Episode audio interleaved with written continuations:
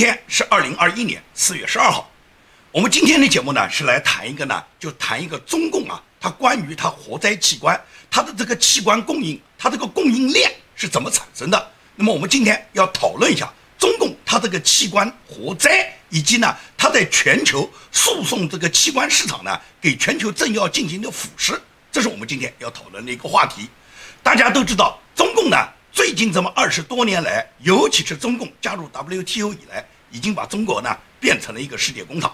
由于中共它对外开放，把中国变成了一个世界工厂以后呢，全球可以讲叫五百强企业啊，都到中国来新资办厂。那么在中国跟中国共产党的权贵们勾结以后，这些外国资本家们呢，跟中共的这些权贵一起收割中国的韭菜。这几十年下来呢。无论是中共还是这些外国资本家呢，都可以讲赚得盆满钵满。那么中共就利用利益和女色去捆绑全球的政要。无论你是美国的还是西方的这些政治领导人，还是这个国家的经济领导人，包括世界五百强公司里面的主要的这些 CEO 啊，这些大老板啊，这些控制各个财团里面的最终的决策人、董事长这一类人，中共都通过他自己的各种手段去锁定这些领导人。那么就是送钱送美女了，但是呢，大家都知道送钱送美女呢不是每次都管用的。第一个呢，钱这些人不缺钱，你给钱的话呢，可能人家并不是很在意，因为人家很有钱嘛。那么送美女呢，那么美女也有一个消化的这个过程，也就是有一个身体能承受的能力哇。如果送的太多的话，人家吃不消嘛。再一个，还有很多西方领导人，他毕竟还有一定的信仰，是基督徒，所以说对女色呢还是有一定戒律的。因此呢，光送钱送女生呢，不能够锁定所有的领导人。那么中共还有一个杀手锏，是任何一个国家都办不到的，就是给器官。也就是中国有一个庞大的器官市场，任何一个西方政要，或者是海外这些知名的这些世界首富，像比尔盖茨这一类的人，也就是你达到这种影响力和名气。你如果本人身体受到某个器官的困惑，也就是因为患了肝癌啊，患了心脏病啊，也就是说你到了不得不换肝、换肾脏、换心脏的时候，你找谁换啊？你在美国要等一个器官移植、器官捐赠的话，可能要等几十年，没等到那个器官送过来，你人早就死掉了。但是到中国呢，中共随时可以给你换。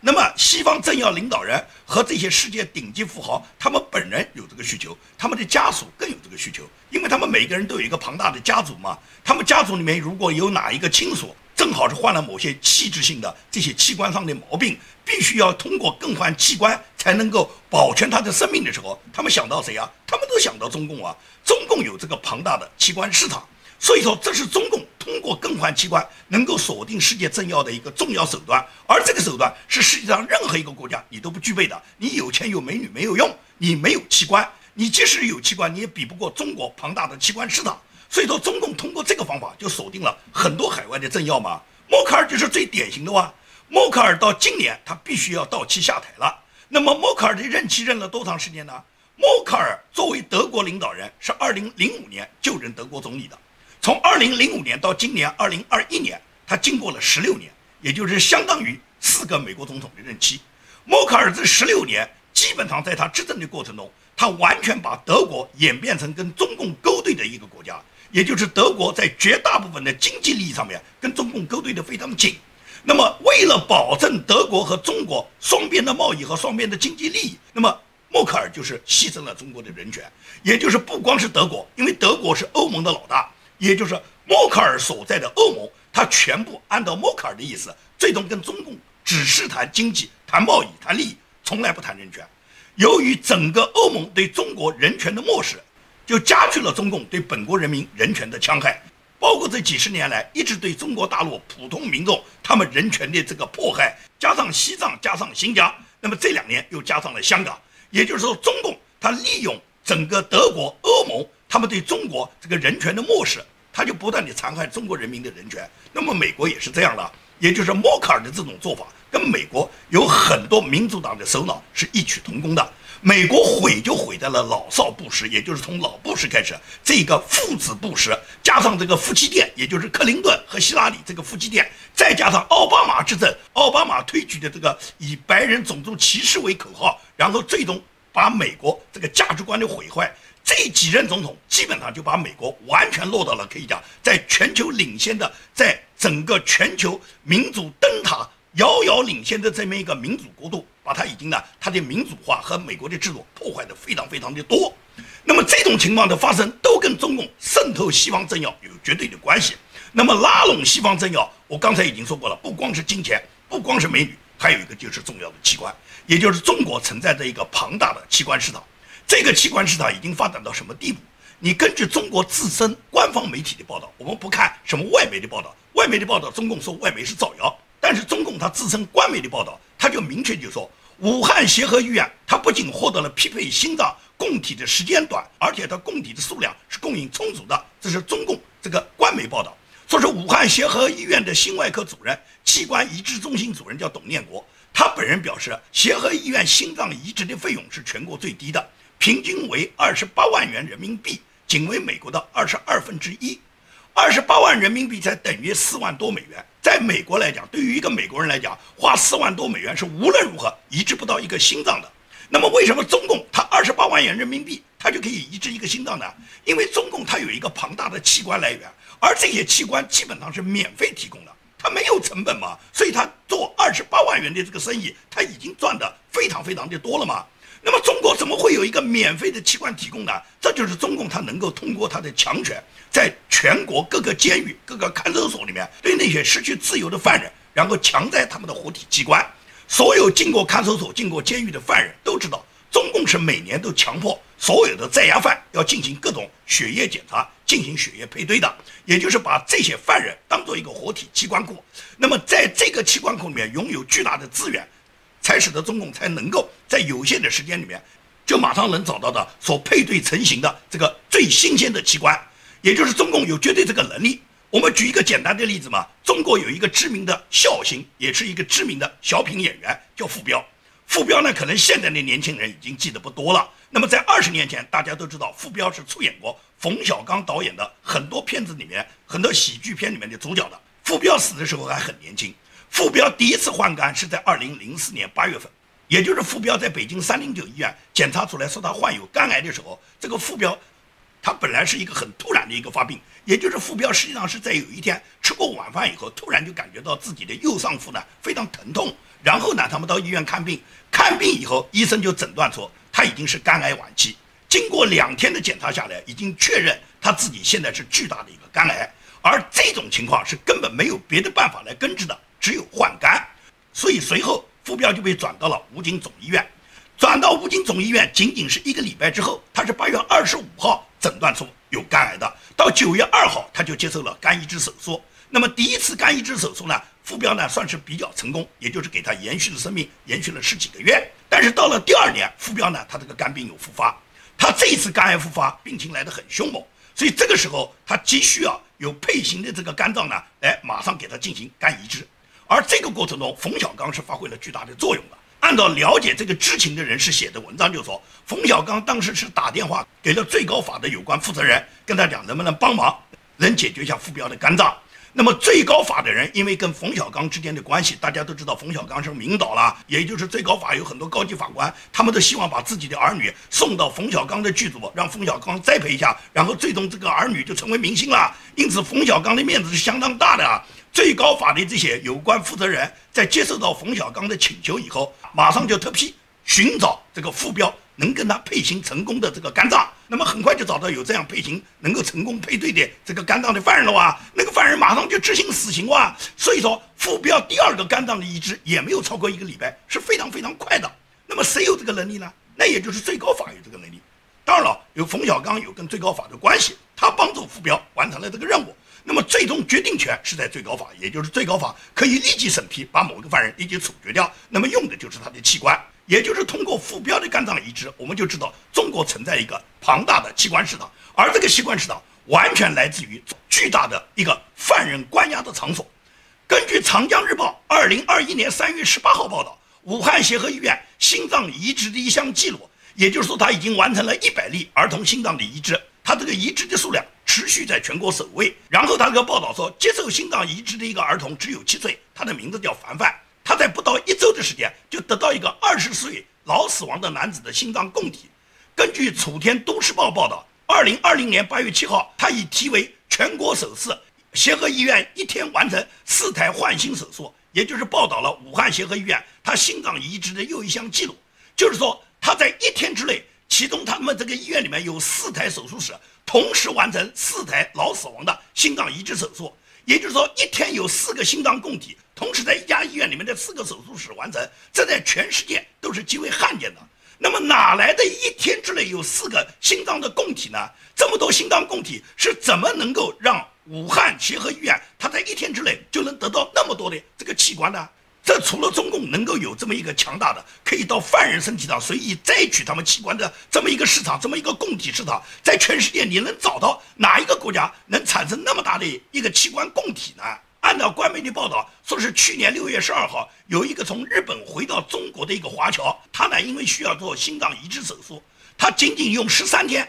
武汉协和医院就为他找到了两颗匹配的心脏，最终他选择了一个供体十分好的一个男性的心脏，给他完成了心脏手术。也就是在海外的华人回到国内，只要你有足够的钱，也照样可以完成你的心脏移植。那么被移植的心脏很可能就是被中共活活摘取器官的一个无辜的犯人。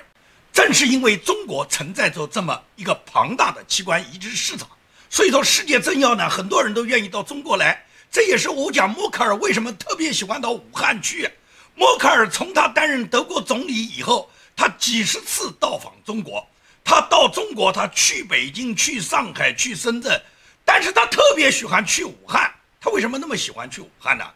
根据坊间有不断的传闻说他到武汉是更换了器官的。那么默克尔究竟有没有在武汉更换过器官？我呢是没有任何资料能够证明默克尔确实更换过，只是呢人们有一个合理怀疑。也就是你默克尔为什么被中共锁得紧紧的呢？中共为什么抓住你那么大的把柄呢？你默克尔为什么每次在关键的时候都要倒向中共呢？你跟中共究竟有什么样的勾兑呢？所以说，对默克尔他本人是否到武汉更换过器官，坊间有一个合理的怀疑。那么中共的犯人身上强摘器官，很多人认为这可能不现实。你认为不现实吗？你看那么多器官，它移植的数量，你就不能不去怀疑，除了犯人能提供这个器官之道，请问正常的人类有哪一个国家有哪一个地方能有那么大的一个器官提供的供体呢？就是算有人他死亡了，他愿意捐献，你在中国看到有多少自愿捐献遗体的人吗？绝大部分都是从这个犯人封闭的场所，政府通过他们的强权，然后他们找一个理由就把某一个犯人执行了死刑，就把他们身上的器官就强摘掉了。这是中共一贯干的啊，而且监狱里面动不动就给犯人去体检。我曾经在我的节目里面就跟大家说过，就是我们在监狱里面坐牢的时候，监狱管理当局是每年都要给犯人做几次体检的。很多人都不相信，为什么你们犯人的身体就那么重要吗？怎么会一年带你们做几次体检，给你们的这健康要检查？你完全搞错了。他们体检的目的不是去保障犯人身体的健康啊，他们体检的目的是配对呀。他们就是要检查你一个人，你正常的身体的各种指标，你所有的这个血型配对，把你这个血型配对全部放到他们的数据库里面去。你一旦被放在数据库里面，你就等待到配型吧。如果你配型成功，你就多半被执行了。那么你说他如果在监狱里面动不动就有犯人突然就拉去执行了，他就配对了，别的犯人不会有恐慌吗？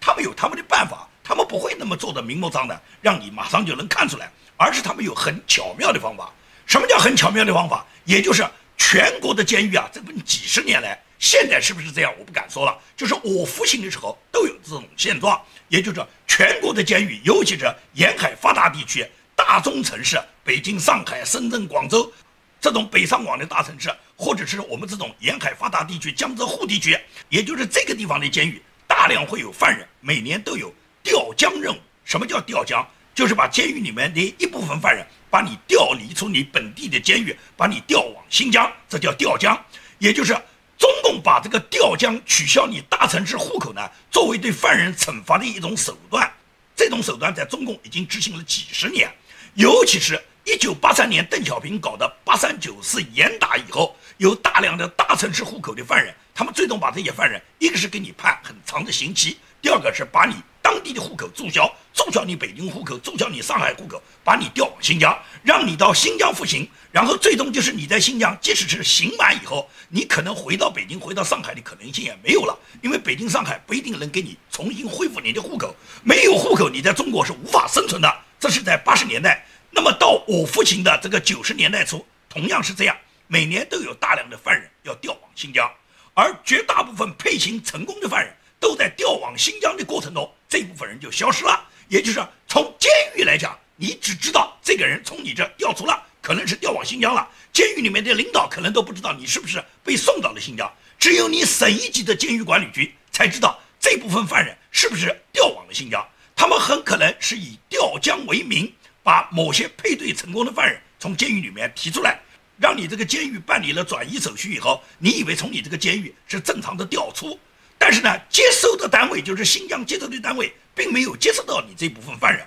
而这部分犯人又被司法部的监狱管理局把他秘密押解到他们专门的监狱里面，而这个监狱里面的犯人是已经所有人都不知道他们关押在哪里了，而这部分犯人恰好就是全部等待到这个配对的，一旦配型成功，随时就拉出去处决，然后他们的这个器官就被强摘掉了。这种现象在八十年代末九十年代非常非常的多。一九九七年，中国当时有一个叫刑侦大案，在北京发生的这个九七一号刑侦大案的男主角，这个犯人名字叫白宝山。很多研究中国刑事案件的人对白宝山这个角色一点都不陌生。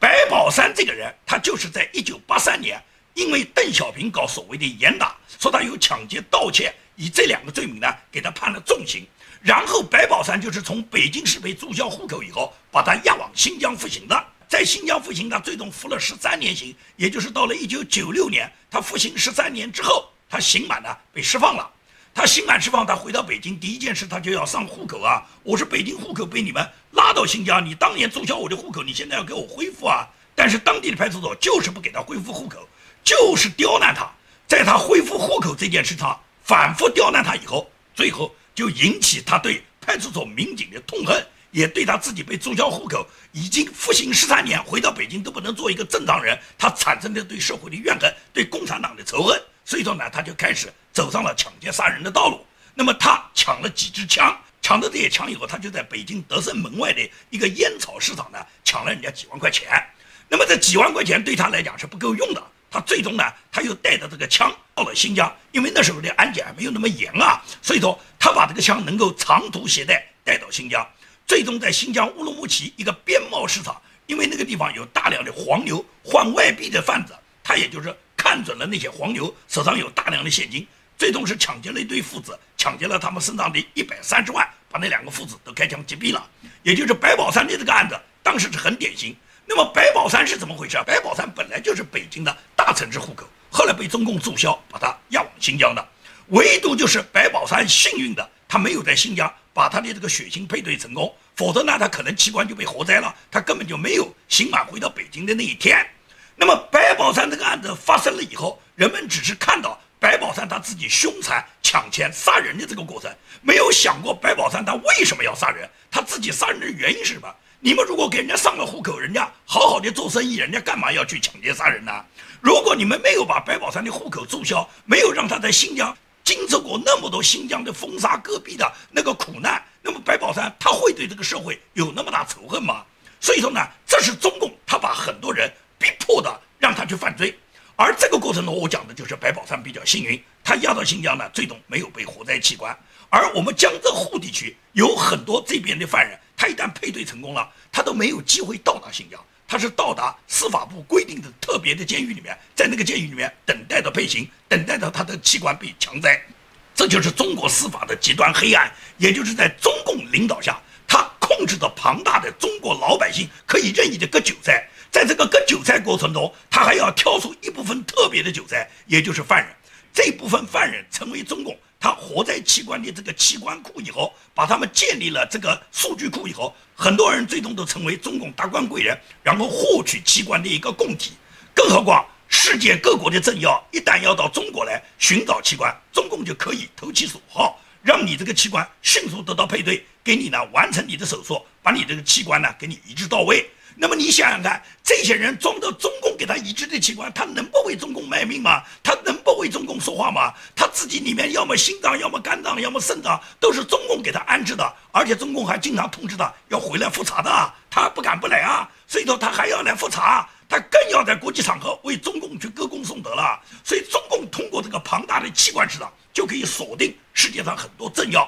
是任何一个国家都没有中共这么邪恶的，随便哪一个专制政权，你都做不到中共这一步，因为中共掌握着巨大的人口市场啊，掌握着巨大的犯罪市场啊。中国的这个劳改犯，中国的犯人，在全世界来讲，有哪一个国家有中国那么多犯人啊？而在这么多犯人里面，中共随意挑选他们的器官，随意把他们的器官配对，一旦配型成功，你这个人很快你的器官就会被强摘掉，找一个机会就把你执行了，也就是把你枪毙了。你的家里人突然接到的判决，根本就不知道你又犯了什么罪，怎么监狱里面突然就给你加刑，说是你又犯了新罪，然后你就被执行掉了。实际上你根本就没有罪，只是中共看中了你的器官，这就是中共它一个庞大的器官移植市场。过去我们一讲活摘器官，很多人根本不相信。但是你就看中共官方公布出来的数字，从他这个数字，他每天能够有那么大的一个器官移植的数量，以及他在那么短期内就能找到那么多配型成功的器官，